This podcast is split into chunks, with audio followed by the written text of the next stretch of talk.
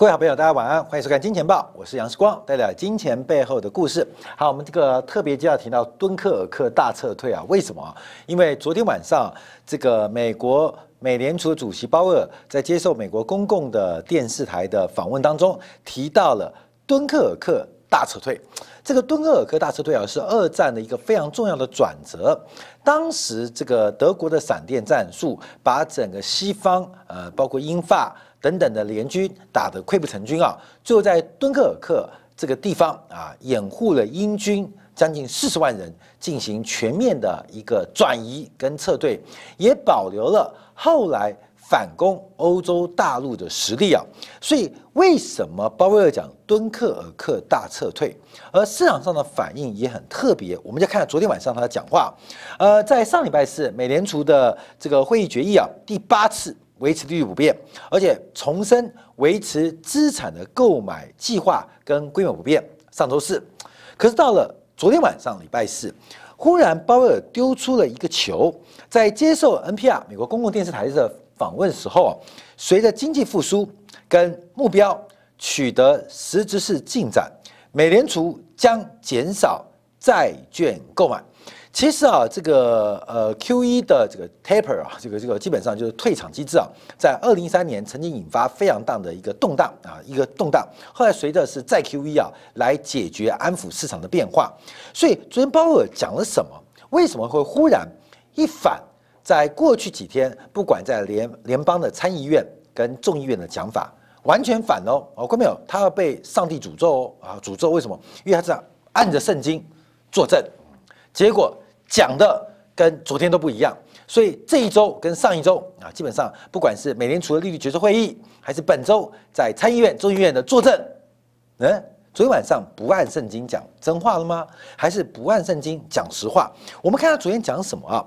在昨天接受这个电视访问的时候，他提到，随着美国经济好转，将逐步减少，呃，这个所购买的美国国债跟 MBS 就是抵押贷款证券化的数量。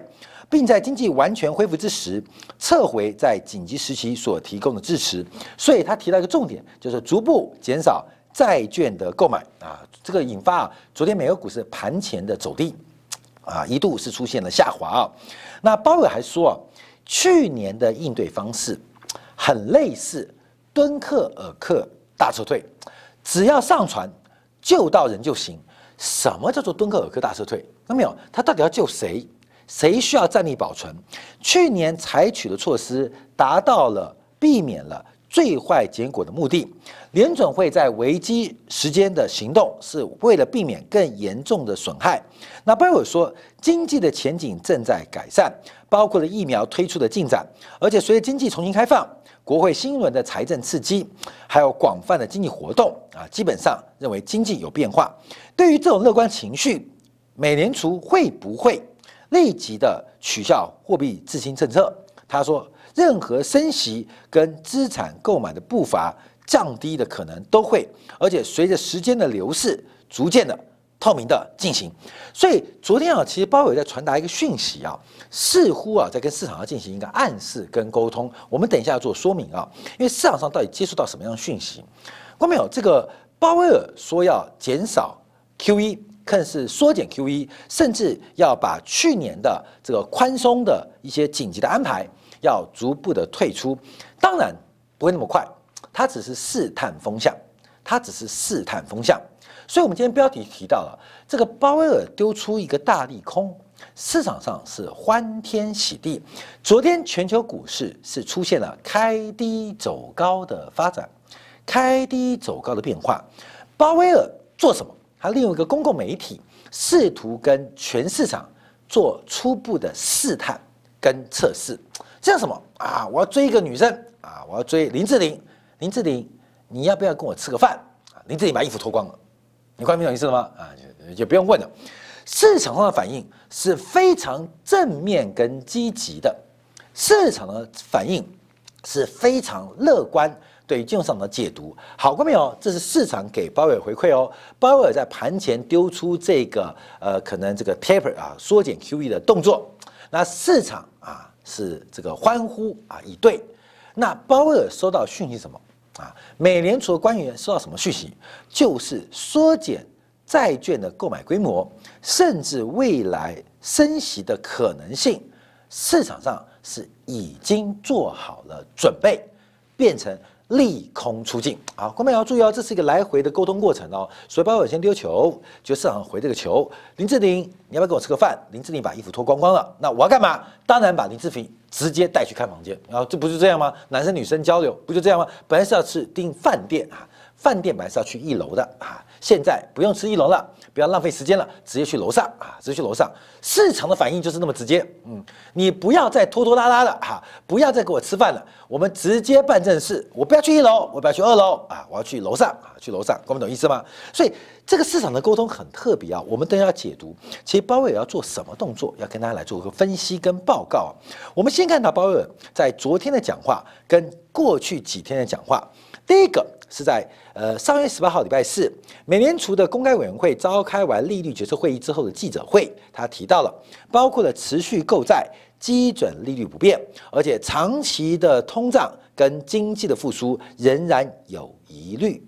上礼拜四的说法，在这礼拜按着圣经作证，他提到了那目前适合高度的货币宽松。而且短期的通胀不会有持续性，经济复苏的力道有待观察。好，看没有？嗯，这个他会不会上不了天堂？我不知道。至少他有按圣经跟没按圣经讲的话不太一样不太一样。所以这个转折啊是非常非常大的。所以我们从字阳间，他举个例子，就叫敦刻尔克大撤退。所以我们当然就要把这个故事啊给讲出来啊。目前美国碰到的问题是有二十八兆的联邦债务，而且随着财政刺激之后，这个赤字不断的扩大，对于美国长期的呃发展，对于美元长期的信用，可能都有压力，都有压力。这让我想起来啊，到底要救谁？因为这个呃呃鲍威尔他说用敦刻尔克大撤退，敦刻尔克没有救平民哦。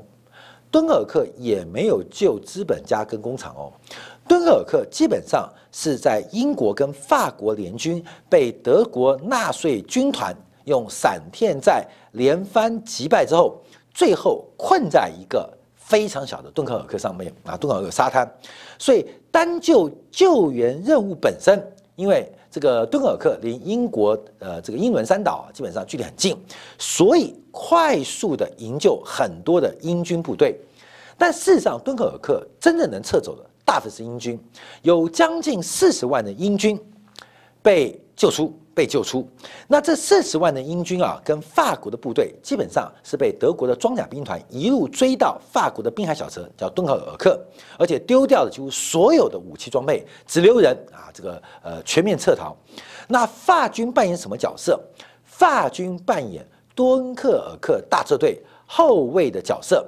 而且表现得非常英勇，为英军的撤退争取了非常多的时间。可是最后完成掩护任务之后，法国的部队其实能撤走的不多，甚至有四万名法军被德军抓来做包围啊，抓来做俘虏啊。后面这是敦刻尔克当时的一个背景啊，所以当时啊，武器装备通通都不要了，然后大家抢着要上船。急的要这个呃，不管是呃军船、商用船，甚至民间的帆船，只要能多少人上船，武器全部丢沙滩、丢海里，全都不要了。为了就是要跑走啊，跑走。当然后面啊，因为英国打赢了嘛，英国代表的这个西方的这个美英美呃集团打赢了嘛，所以就解读这个事件呢，是当时英军的四十万部队成为后来包括诺曼底登陆。跟在欧洲大陆作战的主力、主力、主力中的主力，而且他们有一个呃，不仅是报仇，还有血耻的这个心态，所以战力特别突出。屁啊屁啊，基本上屁，打赢了，随便他怎么讲。好，但敦刻尔克在战略上的意义或战术上意义到底有没有？这基本上历史后来用结论做证明。反正英军打赢了，德国输了。我也知道德国其实打输并不是英国人打美国人打败的，是被苏联打败的啊，被苏联打败。德国的重装备跟大部分的部队都在东线作战，所以敦刻尔克这四十万的乐色还是英雄，历史上没办法再走一遍啊，历史上不能重演了。但至少。这个计划在事后论来讲是非常非常重要。至少上英国有四十万的部队，还有法国残余的部队，成为未来反攻的主角。好，那为什么鲍威尔要讲敦刻尔克？我们就要观察，在去年这个时刻。整个市场出现崩溃，其实，在市场崩溃之前，在去前年年底，也就是二零一九年年底，全球市场其实已经摇摇欲坠嘛。因为再往前推，美国开始紧急降息了嘛，这经济其实也好不起来了。中美贸易摩擦，包括了美国生产力无法恢复，失业率只有百分之三点五。可是每一个人都有工作，可是每个人都过不爽，也过不好啊。基本上那是在新冠疫情爆发过程。那新冠疫情爆发，给了很多的国家跟很多的央行。带来一个超强烈刺激的借口啊！这个借口，我认为新冠疫情是给一个借口。那新冠疫情本身本来就是个流行病，可是新冠疫情啊，叫武汉肺炎本身高度政治化啊，高度政治化也让我们对这个流行病产生了恐慌。为什么？因为既然西方叫武汉肺炎，那就一定要很严重嘛。啊中国病毒啊，一定要很严重啊，很严重才能抹黑中国嘛，抹黑武汉嘛。所以在这个渲染过程当中，大家对于新冠肺炎的传播跟传染产生非常大、巨大的一个恐慌性发生。其实这严格来讲就是个超级流感啊，超级流感稍微死亡率偏高一点点啊，偏高一点点。可是为了有政治目的跟文化。这霸凌目的啊，高度的渲染。好，这是政治层面的。可对于货币当局，对于华尔街来讲，新冠肺炎出现就如天降甘霖一样。本来美联储只能连三度降息，要扩大 QE 的规模，出师无名，出师无名。可新冠疫情导致全球经济供需双方的休克，让货币当局能够疯狂的印钞，疯狂的把利率降到零甚至零以下。好，我们事后证明，现在大家很多讨论嘛，这一波的宽松跟刺激，结果还是富到那一少群的有钱人，尤其是华尔街的富豪，那结论就出现了嘛，就是。什么事情发生有利于谁？你看结果就知道谁越有钱啊！就那一小群人，那一小撮人越有钱，大家跟着喝他啊，他吃肉吃骨头。可是当潮水退了之后怎么办？这边又讲到敦刻尔克大撤退，所以到底鲍威尔讲的是救谁？那这边是谁已经被救到了？所以哪些会被放弃？英军被救走，留下来做掩护撤退的法军就留在。敦刻尔克的海滩边，让德国装甲兵团碾过去、压过来、碾过去、压过来，不管要做肉包还是要做水饺，随便都可以。所以，到底是为掩护谁？这个敦刻尔克撤退，就跟包伟讲提到，他举这个例子，就是要掩护什么事？那这些人撤退了没有？这是官媒要特别留意。昨天晚上我们看到美国股市反弹，今天大陆股市反弹。我们在稍后今天两部分会提到，S M P 五百是跌破季线哦，破季线的反弹哦，纳斯达克是破半年线后的反弹哦，沪深三百我们以创业板好了，创业板昨天是跌破年线后的反弹了，看没有？均线下弯，跌破反弹视为逃命，可是今天一反弹，大家都改变信仰啦。你看那个大陆股市媒体，哇，白当涨停板，这个毛家军回来了，北上资金狂扫货。昨天之前你怎么不这样准备呢？跌破年线后的反弹，均线葛兰八大法则嘛，大家都会嘛。葛兰碧啊，葛兰碧，葛兰碧是不是洗发精哦？不是洗发精，是讲均线逻辑啊。那这个八大法则，这个反弹是为逃命啊。所有的荐股的专家啊，所有投专家都视而不见啊，认为这个逃命啊，这个反弹就是一个转多开始。可是鲍威尔讲话就很特别，因为第一个提到他跟市场沟通，时光说林志玲要不要跟我吃个饭？结果他的反应并不是欲拒还迎、欲迎还拒，他是把自己把衣服脱光。看到没有？到底我收到什么讯号？包尔收到什么讯号？后面？你去想想看。有时候说我们成功，我说杨世光的新视野，并不是我眼界多高，不是我 IQ 多高，而是你站在巨人肩膀上看世界有不一样。我们现在试图站在鲍威尔的肩膀上看看世界。站在他身边，在他耳边听听看市场声音。你站在鲍威尔的主观跟个人的本位主义来思考，市场给鲍威尔传达了什么样良好回应？那鲍威尔的下一步会怎么做？会怎么做？观众朋友记住哦，鲍威尔说紧缩，说要减少购债，市场上是开低走高，欢天喜地，利空出尽。我告诉你哦，从今天跌或明天跌就不算这个事哦，不这个事哦，因为当天的反应市场上是反弹的嘛，所以明天点啊，今天点或下礼拜一跌哦，包尔就没事哦。关键那市场边，那市场是不是说太慢升息了啊？太慢 QE 了？重要是敦刻尔克的撤退到底是掩护谁？好，关键我们要讨论问题啊，我们就要回来讨为什么德军。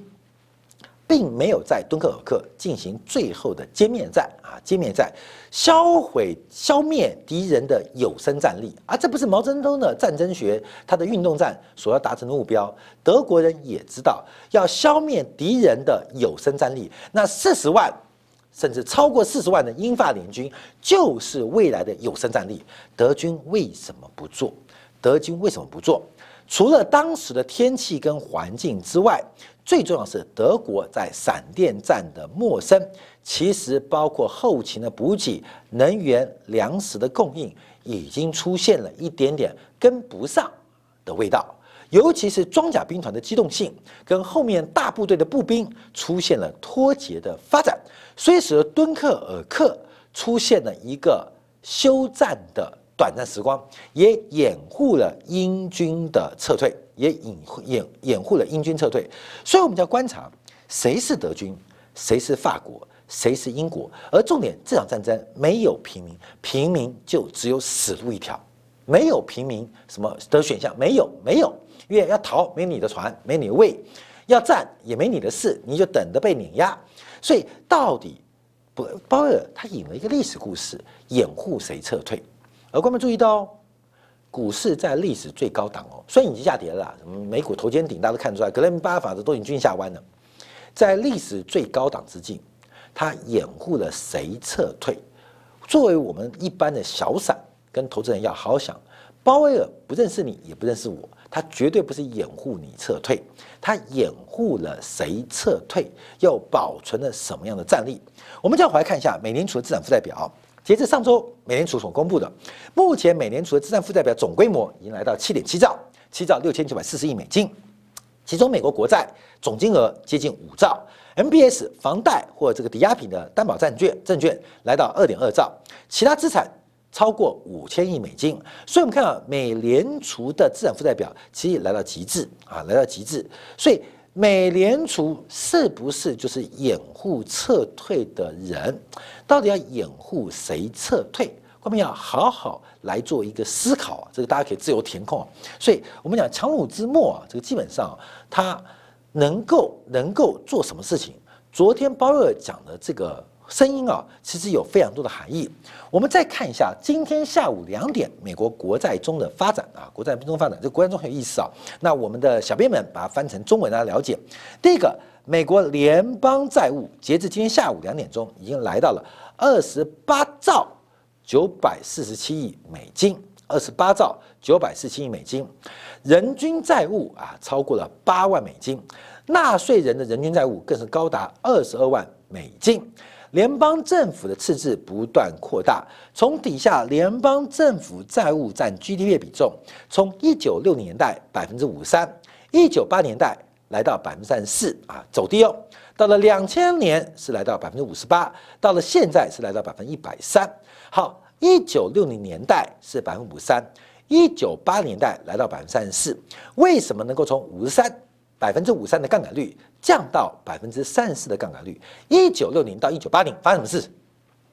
美元跟黄金脱钩，两次石油危机导致全球的物价疯涨，美国的名目债务的购买力大幅降低，大幅的削减了美国的债务压力，也间接让后来接任的雷根政府有巨大扩张财政支出。跟苏联集团进行新战计划，好，看没有？源头哪边？这是美国史上最大去杠杆，发生在什么时候？一九七年代。一九七年代就是林克森总统宣布美国跟黄金本位脱钩。第二个，配合跟沙特阿伯进行原油美元定锚的秘密交易，引发全球疯狂的物价膨胀。加上以色列在美国的支持下发动了六次中东战争，从供给面。在没有需求情况之下，推升了全球物价，而物价大幅走高，使得名目债务的购买力大幅度的缩小缩小，所以美国联邦债务从一九六零到一九八零年，美国人没有还钱，美国人没有还钱，美国人靠的是一个通货膨胀，透过物价上涨来分母变大，分子不变，比值就大幅下滑。好，现在美国来到这个状状况啊，怎么办？一二三四，二二三四，三二三四，四二三四，再来一次。好，各位，我们看美国问题多严重。我们看这画面最下面，把家庭资产跟国家所有资产加起来除以美国国民，美国人的人均资产，美国人人均资产是四十八万六千九百七十九块美金。把美国所有的债务，包括了社保债务、医疗债务等等债务加起来，美国人均负债是四十九万美金。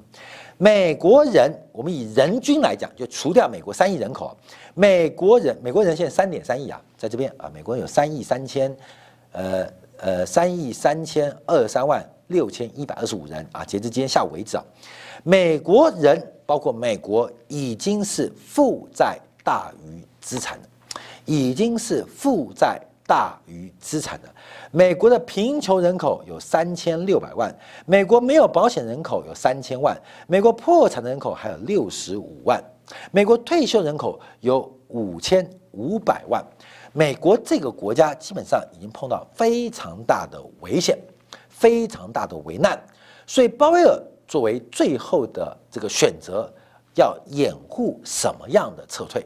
掩护美国最后。战力的撤退，美国的战力是德州住在路边抽着雪茄的大叔，还是在洛杉矶当趟乞讨的黑人，还是在纽约的那些嬉皮？都不是。美国的战力就如同在敦刻尔克沙漠当中那最后四十万的军人，其他的人一点都不重要。管你是平民百姓还是韭菜草包，最后都要准备。被纳粹兵团、被物价膨胀全部吞噬。我们看昨天晚上的标债，昨天晚上啊标的是七年期国债，因为大家都关注，在上个月的这一天，二月二十五号，因为美国标售的七年期国债竟然意外接近以失败拍卖作收，进而引发全球债市利率的突破。股票，特别是科技股的重挫，所以每隔一个月，美国都要拍卖一次债券，那分别有五年债、三年债、两年债、二十年、三十年或十年债。主要观察是七年债啊，七年国债是一个很重要的指标，因为七年是很多圣经嘛，七个丰年，七个枯年，就七年债也是个商业周期啊。七年国债因为上次失败，所以这是观察这个次的七年国债。那这一次七年国债在得标利率，就是给债权人比较高的报酬之下。勉强成功，上次是一点一九五 percent 的呃这个收益率，这次是百分之一点三啊，又拉高了将近十一个这个 BP 啊。那投标倍数比上个月出现反弹，可是扣掉上个月话，仍然是创下近两年以来最差的数据。那另外看到间接投标商啊，还有一级交易商，这个数据其实表现并不好，只是没有像上个月的二十五号。几乎是以拍卖失败作收，所以勉强的让市场上安一颗心啊。所以昨天有传达很多讯息哦，后面有？市场上传很多讯息，就是从财政部发布的讯息，从美联储发布的讯息，根本就是试探啊，试探林志玲，你有没有空？你好漂亮，我们机会跟你吃饭啊。然后就是呃，叶伦丢出来的拍债啊，包括在公共地产丢出的缩减啊 QE 的规模，市场的反应。是脱光直接上楼，饭都不要吃。好，各位，这问题就来了，这个动作已经开始加大，市场开始反应。为什么在关键时点会出现这个变化？我们还是再次提醒大家，因为从整个职业曲线的变化跟改变，目前本来期待的是美联储会用扭曲操作，把短天期的利率稍微收缩，把长天期利率做微幅的下压，让美国的通胀预期不要用市场价格反应影响到美国真正发现的成长。可目前看起来没有 OT。没有 OT，反而只见缩减，那是不是为了会创造美债殖率进一步的升高？最近美国股市大涨，来自于工业股，来自于资本支出股，来自于金融股，这些美国传统的巨头跟呃这个商业的集团，他们正在享受美元转强、美债率弹升，对于全球财务跟财富巨大。转移的时刻。我们花很多时间，不管在金钱报还是今年港，我们从市场面做进一步的分析，再次提醒大家要特别留意这个风险跟观察。好，怎么做掌握？我们下周会持续追踪啊，特别是市场在今天反弹之后，到底这个反弹是不是一个空头的死猫跳？熊市的复归，还有牛市的反弹会有什么样变化？我们拭目以待。感谢大家收看，也祝大家周末愉快。我们下周一同一时间晚上八点，杨世光的金钱报与大家再会。